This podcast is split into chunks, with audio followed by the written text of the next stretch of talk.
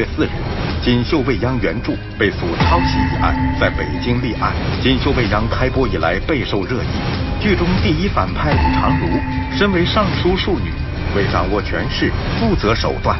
李长如最擅长借刀杀人，但最终害人害己，悲剧收场。借刀杀人看似容易，实则错综复杂。就拿《甄嬛传》来说，一群看似柔弱的后宫女子，也能明枪暗箭，借刀杀人。三十六计中的借刀杀人，杀人无形，却刀刀见血。王后借纯元不疑，撕裂甄嬛的爱情；王熙凤用女人的嫉妒逼死了尤二姐。同样的计谋。不同的敌人，他们之间会碰撞出怎样的火花？本期老梁故事会《甄嬛兵法》，借刀杀人的三种境界。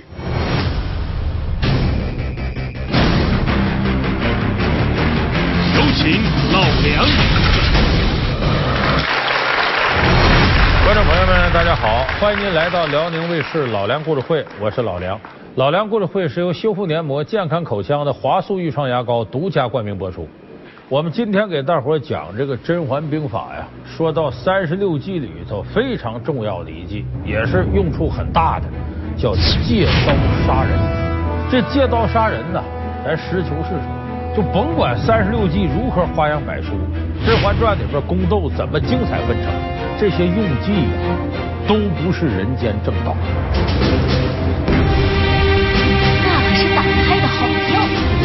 再多的狐狸话，关你的孩子，竟敢谋害龙胎呀！不容本宫放肆也放肆夺皇后，杀了皇后！可能主人公呢，事到临头，被逼无奈，不得已而为之。但从计谋本身来讲，都有很多负面的东西。你咱说借刀杀人，这里头有三种势力：一个是要杀人这个人，一个是挨杀那人。还有一个是那刀，三样。那么《甄嬛传》里边呢，还真就是展示了借刀杀人这一计的一个大全。就这三种势力在里边如何起起落落呀，都展示的挺明确。咱们今天呢，借《甄嬛传》呢，给大伙说说借刀杀人的三种境界是什么。说这三种境界怎么分呢？因为要杀人的人和挨杀呢，和这刀，他可不都在明面上。有的是呢，要杀人的人躲在暗处；有的是被杀的人在暗处；有的是呢刀在暗处；也有这三者都在明处的。咱们一样样给大伙说。咱先说头一个，就是想杀人这位，他在暗处；那个刀和被杀的人在明处。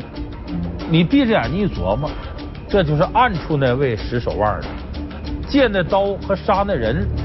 在明处等于俩傻子让他糊弄。这《甄嬛传》里有没有这个呢？特别明显，就是皇后怎么算计甄嬛。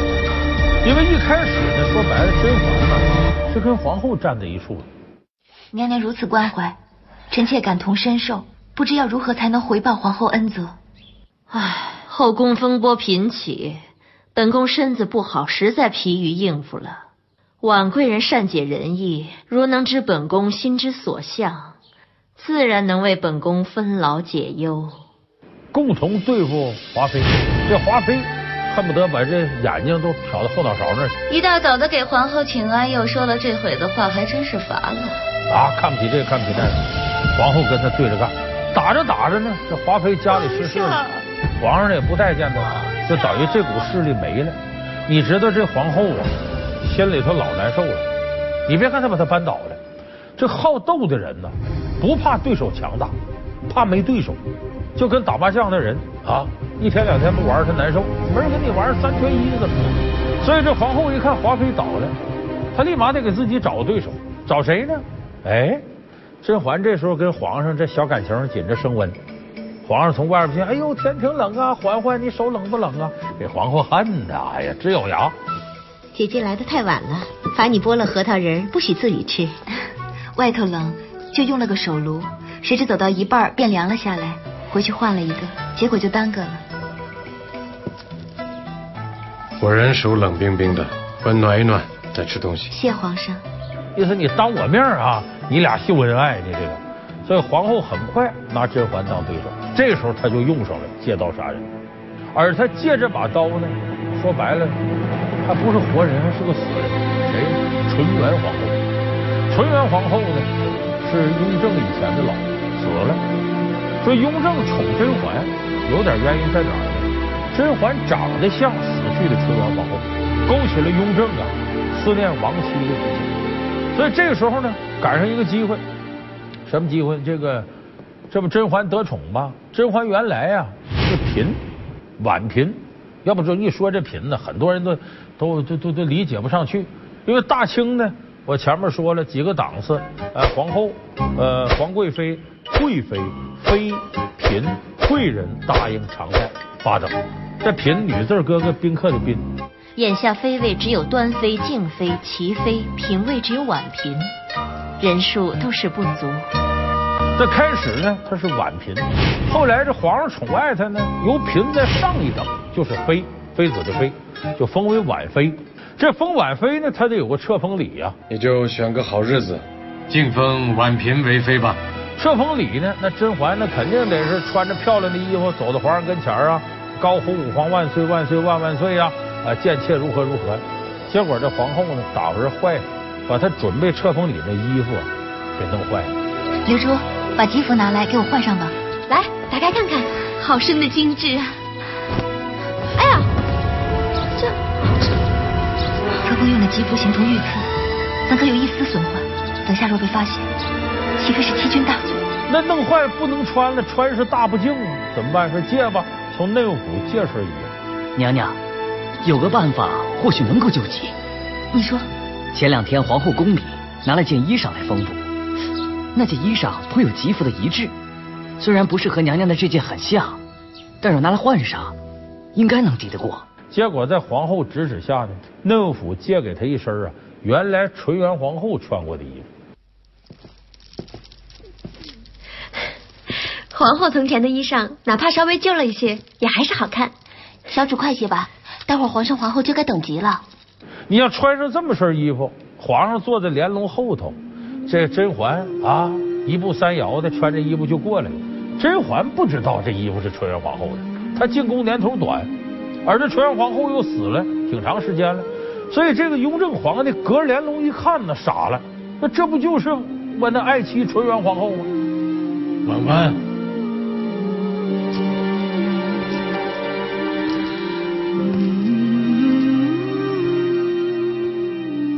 甚至精神恍惚，哎呀呀，来劲了。可是连龙一瞧一看是甄嬛，可把他气坏了。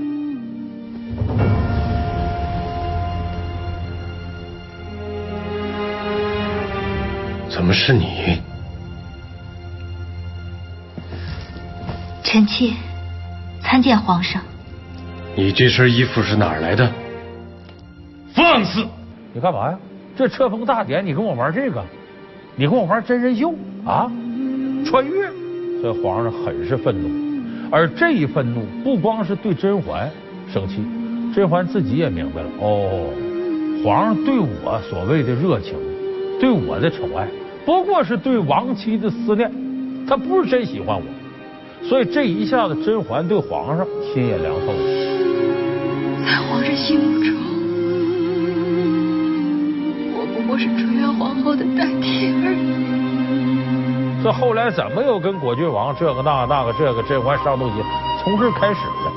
所以这时候皇后她躲在暗处，甄嬛在明处，借这把刀，纯元皇后其实也得说在明处，在哪个明处？那个明，冥界的冥，死人了吗？姐姐呀，姐姐，你真是本宫的好姐姐呀！哪怕死了那么多年，您还是能够帮着本宫。护着本宫啊！说白了，他借这个来收拾甄嬛，所以这一计很是刁毒。皇上对甄嬛降温了，甄嬛对皇上死心了。就说一部《甄嬛传》，要说在感情世界里最大转折，恐怕是跟皇后的借刀杀人造成的感情转折有直接关系。所以这就是我说借刀杀人的第一种境界，就是这个人躲在暗处，那个刀和那个人在明处。这一计很毒，但是没啥技术含量。为啥呢？那他俩不知道你在哪儿，不知道你要干嘛。说白了，你这等于利用信息不对称，不是英雄好汉所为。所以，每当用这种境界的借刀杀人的时候，很多人都说太过歹毒刁钻，这个人不行，太阴。这不是多有智慧，而是你太阴险。你看，凡是这样的人，基本在小说、戏剧里头都属于大家骂的人，像这皇后这样的。乌拉那拉氏安置于景仁宫，非死不得出。苏培盛，奴才在。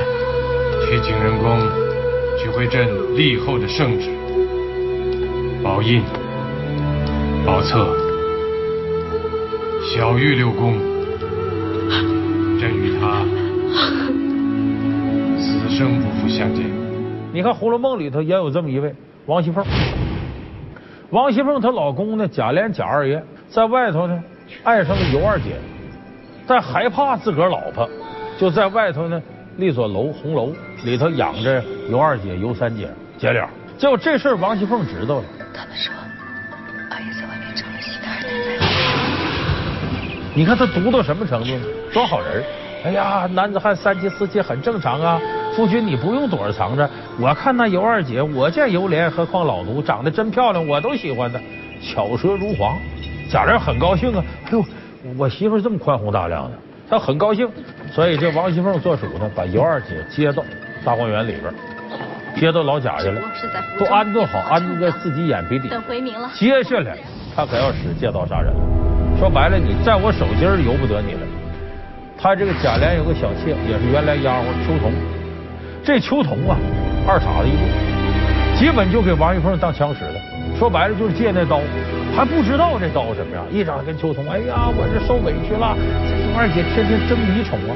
他这个老婆，妹妹，你还有什么不顺心的？我就是恨那个娼妇，偏什么都生在我头里。哎呦，妹妹可千万别生。她如今可是二房奶奶，你连心坎上的人，连我都要让她三分。妹妹若是硬碰，岂不是自寻死路？然后这秋桐呢，就对尤二姐冷嘲热讽、讽刺打击。你这个先奸后娶、没汉子要的娼妇！你敢来要我的强？告诉你，姑奶奶可不是吃素的。最后把尤二姐逼的都没活路了，最后吞金自尽死了。尤二姐也不知伤筋多重，恨命含泪便吞入口中。王一凤在那还装好人，就说这里头秋桐跟尤二姐这两位都在明处，王熙凤躲在暗处操盘。所以咱们有很多朋友看《红楼梦》啊，你看。王熙凤第一次出场，这林妹妹到贾府来，王熙凤出来，哎呦，哎呦，天底下真有这样标致的人物，我今儿才算见了，竟不像老祖宗的外孙女儿，竟是个嫡亲的孙女儿。这一句话捧多少人？捧林黛玉不说，捧了元春、迎春、探春、惜春，这四位是老祖宗亲孙女，意思老祖宗亲孙女那正统啊，漂亮啊。这你看，虽然说这很有心眼儿，大伙就挺喜庆，而且王熙凤很精明，不讨厌。可是自从你看了这个他逼死尤二姐这段，你就对王熙凤恨上了。为什么说这个机关算尽太聪明，反误了卿卿性命？一从二令三人木，哭向金陵事更哀。这王熙凤这下场不同情大，这女人活该。很多就从这时候开始，就太阴。所以这一句呢，这种境界呢没太多技术含量，太阴。那么借刀杀人第二种境界和这个不一样，就是呢，你要对付那人他也在暗处，你自己也在暗处，只有那刀在明处。说白了，那刀是傻子，他在明处，你怎么玩怎么是。所以这种情况下呢，就好比呀，俩人下棋，那棋子儿你是呃炮二平五，马二进三，车九平八，随你便摆了，这是那刀。可是两个下棋的人呢，可在明处。你走哪一步我知道，我走哪一步你知道，我怎么能够先看有多少步把你弄死？所以好比对，俩人都在明处，这刀随便摆了，他在暗处。但可怜就可怜在这刀，这刀在这种情况下一定是下场最惨的。谁呢？《甄嬛传》里有，《甄嬛传》里边呢，咱都知道到后来啊，这皇后啊，这什么的跟甄嬛呐对立呀，这中间有个挺重要的人物，叫祺贵人。齐贵人搁现在话说呢，算胸大无脑。熹妃算什么东西？仗着皇上还愿意多看两眼她那副妖媚样子，他就来作践我，也不瞧瞧自己是什么东西，在佛寺里待着还不安分，绞尽脑汁的勾引皇上，以为大个肚子有什么了不得的吗？本宫总要让他知道厉害。你有多厉害，本宫不知道。哎呀，本宫只知道隔墙有耳。这么个主，脸蛋挺漂亮，但是脑筋比较差，还好耍个小脾气。他在中间呢，他想害甄嬛啊？怎么害呢？反正只要甄嬛跟皇上一唠嗑，他那边哎呀头痛脑热不行了，要死了，皇上得看我。皇上，齐嫔梦魇了，请您过去瞧瞧。皇上，臣妾方才梦魇醒了，心慌的厉害，您替臣妾揉一揉好不好？他搅和你，甚至呢。在这个叫抬甄嬛的路上呢，给放鹅卵石，巴不得你摔跟头，甄嬛就流产。哎哎哎！落将，快快快，落将！奴婢有罪，娘娘恕罪呀！好好的怎么会摔了一跤？都不会走路吗？这这这石子路本来是很好的，今天今天不知道怎么冒出几块鹅卵石，这这奴才才滑了脚啊！其实这齐贵人呢，就是给人当枪使，所以你看这时候甄嬛怎么处理的？他知道，你就给人当枪使、当刀使，你自己还不知道。好，别人能借你这把刀害我，我为什么不能借你这把刀反过来害人呢？所以甄嬛对齐国人态度不是说我弄死你拉倒，我得用你。所以你看，给这个齐国人啊弄些个美粥之类的，表对皇上表示我也吃醋了。你和齐嫔置什么气呀？他就是这样的性子，虽然肤浅张狂。倒也不是可爱。皇上以为不过纵容齐嫔几次，却不想后宫众人以后都会群起效仿，而且经常教育教育他，让太后看看。此事一出，后宫再没有妃嫔敢恃宠而骄。太后知道了，很是欣慰，不住口的赞你。太后也知道了，我是个很正派的人，包括呢，他把齐国人伤害过的这些妃子都拢到自个儿身边，形成个统一战线来对付他。所以你看到最后。成什么样了？这齐国人也没什么利用价值了。皇后赶紧跟他撇清了。最后齐国人下场什么？乱棍打死，葬在乱葬岗上。拉进乱葬岗来了，别让皇上知道。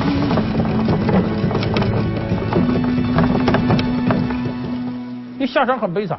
所以这个时候，我们要看这段宫斗戏呢，就有一种看两个武林高手，尤其下棋的高手在这。在这运筹帷幄，运子仙子试杀，琢磨这盘棋咋下。可怜的就是当刀的棋子，太可怜了。所以这是借刀杀人的第二种境界，暗功夫，来回搏，就是你能看出一些精彩的步来。所以咱看到这儿呢，很多人就觉得，你要如果是反面人物用这个计讨厌，但正面人用这计就觉得，哎呀，这个人有心眼，精彩。三十六计中的借刀杀人，杀人无形，却刀刀见血。皇后借纯元不疑，撕裂甄嬛的爱情；王熙凤用女人的嫉妒逼死了尤二姐。同样的计谋，不同的敌人，他们之间会碰撞出怎样的火花？本期老梁故事会《甄嬛兵法》，借刀杀人的三种境界。所以这时候甄嬛的心机在这个过程当中体现挺明显。那么这个呢，还不是借刀杀人的最高境界。借刀杀人的最高境界是什么？害人的人和被害的人以及刀全在明处。说白了，我知道你要害我，哎，我也知道你知道我要害你。那刀说，你们俩无非想让我害他，你想让我害刀。说白了，明账，一揭两瞪眼，看得清清楚楚。那这里头呢，谁跟谁呢？咱就是说皇后、甄嬛和安陵容这仨就在关系。你看，皇后呢拉拢安陵容害甄嬛。这边甄嬛是什么？她不是说一个劲儿的死扛安陵容和皇后，她干嘛？她当皇上面说安陵容好话。当年臣妾的脸被猫抓伤，黎妃就给了臣妾这舒痕胶，果然是药到伤除，连半分伤痕都没留下。请皇上念在她昔日的好处，就宽恕这回吧。把安陵容位置抬起来，干嘛呢？用来制衡皇后。就你俩也有矛盾，我反过来借助你在这。而安陵容知不知道？安陵容明镜知道。我何尝不知皇后并非真心的帮我？说到底，我还是最怨恨你的，因为你什么都有了，临了了，我却什么都没有。皇后利用我害甄嬛，甄嬛也想利用我制衡皇后。那好，那我就呃这边跟着皇后害甄嬛，那头实不当把皇后的一些核心信息啊透露给甄嬛。可是如今姐姐刚回宫就遭人暗算，叫妹妹如何敢再隐瞒？昔日之错已经铸成，玲珑只希望在今日能稍稍弥补。姐姐万事多加小心。说白了，双面间谍，就他在夹缝当中寻求生存之道。所以从小县城上来的这么一个，开始才是答应的，后来居然也到了妃子的地位。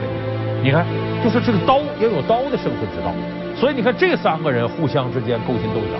我们说《甄嬛传》这水可够深的了，主要是体现在这一季上。就三位都在明处，都明着呢。你说吧，怎么回事？其实这个涉及到中国人常说的阴谋阳谋。我们说借刀杀人，前两种境界都是阴谋，第三种境界是阳谋。有人说阴谋阳谋不都是计谋吗？有什么区别？区别大吗。阴谋是什么？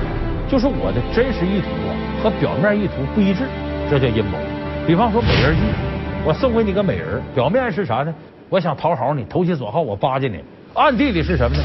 这个美人啊，给你下迷魂汤，她是我的卧底，就好比西施送个吴王夫差的，这叫阴谋，就是表面意图和真实意图不一样。阳谋是什么？表面意图真实目的一样。这叫阳谋，你比方说杀鸡给猴看，这叫阳谋。我杀鸡就是给猴看的，怎么着吧？你要不动我就弄死你。哎，杀鸡给猴看，这叫阳谋。表面意图、真实意图是完全一致的。所以皇后安陵容、甄嬛这三个人，他们所有的意图是搁到明面上的，就看谁高明，就看谁有办法把皇上笼络住。所以这是借刀杀人的一种最高境界。但是咱们今天实事求是，我对《甄嬛传》这部电视剧呢有一些看法。就是他太过赤裸裸的把这些计谋啊、阴谋啊搁到面上，很多人看了之后可能就琢磨，本来跟同事关系挺好，跟闺蜜关系挺好，一看《甄嬛传》看完了，哎呀，他对号入座，那谁是不安陵容啊？那谁是不皇后啊？那谁是不那谁呀？那谁产生无限联想，看谁都琢磨。那天他让我陪他买包去，那天他跟我说他男朋友想请我吃饭，这是不是有事儿啊？把生活当中一些不起眼的事扩大化。所以《甄嬛传》放大了人与人之间的不和谐，我认为这是这个电视剧啊稍微有点不对的地方。可是呢，他把这些借刀杀人的计谋展示出来，没坏处。为什么？知己知彼，百战不殆。中国有句老话：害人之心不可有，防人之心不可无。我知道的这些办法，那好，我在单位里头不要让人拿我当枪使，我不要成为借刀那刀。但是，第一，咱不是借刀那刀，咱也不是要害人那个人。